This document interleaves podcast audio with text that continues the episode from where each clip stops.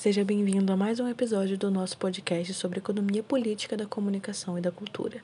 Meu nome é Isabela Cruz e hoje vamos falar sobre a obra Políticas Culturais no Uruguai, do autor Hugo Achugar. Hugo Achugar é doutor pela Universidade da República do Uruguai. Foi diretor nacional de cultura, MEC, entre o período de 2008 a 2015.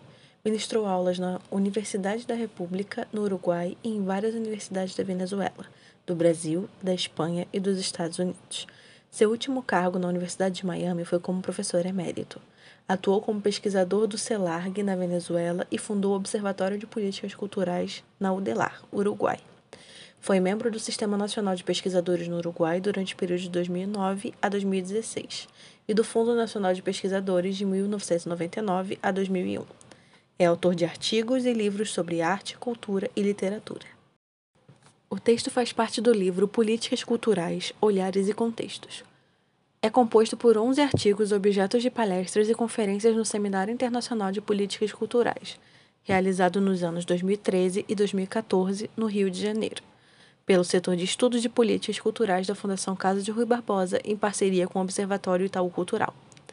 Políticas Culturais no Uruguai é o terceiro artigo da obra, uma transcrição de fala de Hugo Achugar durante o evento.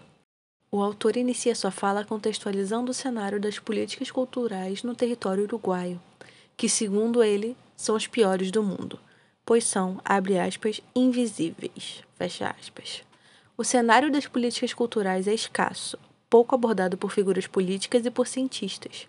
Um campo que encontra resistência de vários setores e que por anos consistia em uma visão elitista, a qual prezava pela alta cultura e desmerecia o que era intitulado cultura de massa como rádio, indústria discográfica, cinema e televisão. A cultura da classe média se faz presente no cenário das políticas culturais, na qual acadêmicos de um determinado recorte, cis, hétero, branco, pensam essas políticas sob uma perspectiva GCU, intitulada como, abre aspas, gente como uno, fecha aspas, traduzido como gente como alguém, Hugo afirma na página 33 que o termo, abre aspas, é o paradigma de que gente como alguém consome de maneira determinada. Gente como alguém tem quais e tais razões para ir ao museu. Tem quais e tais razões para solicitar isso ou aquilo. Fecha aspas. Entre o final do século XX e o início do XXI, surge o ar da mudança. A Sugar afirma na página 32 que, abre aspas, produziu-se uma mudança para mim fundamental e é neste momento em que nos encontramos agora ou seja, transformações resultantes de movimentos sociais vinculados com a luta dos direitos das mulheres, as reivindicações feministas, os direitos de minorias étnicas, de opção de gênero, sexual, entre outros, que foram transformando a vida social e modificando fortemente algumas políticas culturais e parte do imaginário sobre como trabalhar com cultura. Fecha aspas. A partir deste momento de virada, surgem iniciativas acerca da universalidade dos direitos culturais. Quanto à estrutura governamental e nacional do Uruguai a respeito da cultura, o autor pontua a semelhança entre o sistema brasileiro e uruguaio, no qual ambos os países possuem secretarias com o mesmo nome e ideais. Há algumas características, no entanto, que os diferenciam. No Uruguai não existe um Ministério da Cultura, mas sim um Ministério da Educação e Cultura, MEC, um mega ministério em processo de reestruturação e reorganização.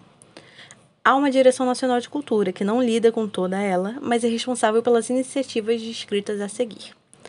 As usinas culturais, semelhantes aos pontos de cultura, que têm como objetivo criar em diferentes localidades do território uruguaio usinas gratuitas, nas quais qualquer usuário pode gravar um CD, produzir um vídeo ou um filme de ficção. Junto às usinas foram também criadas as fábricas de cultura, Projeto este voltado para a democratização do acesso às produções culturais, em ambientes como estabelecimentos psiquiátricos e penitenciários. A institucionalização das políticas culturais, mediante o estabelecimento de leis, asseguram a perenidade da estrutura cultural através de fundos sendo estes os fundos de estímulo à formação e criação artística, um sistema em que quaisquer artistas, independentes da relevância de carreira, podem usufruir de uma bolsa de formação dentro ou fora do país com um período de um ano de vigência. Há também um fundo nacional e um regional, para que a capital, com sua maior concentração de massa crítica e de formação, não capture todos os recursos. Já os fundos concursáveis, segundo Hugo, na página 39, abre aspas, encarregam-se da norma da cultura uruguaia, agregada ao valor de exportação, promovendo e facilitando sua exportação. Os fundos concursáveis se encarregam de exportar a cultura. Fecha aspas. As políticas culturais no Uruguai vêm avançando através de longos debates e desenvolvimento de projetos em busca de uma universalidade de, dire de direitos culturais, que já não parecem mais tão utópicos assim. Então, ouvinte, este foi mais um episódio do nosso podcast sobre economia política da comunicação e da cultura.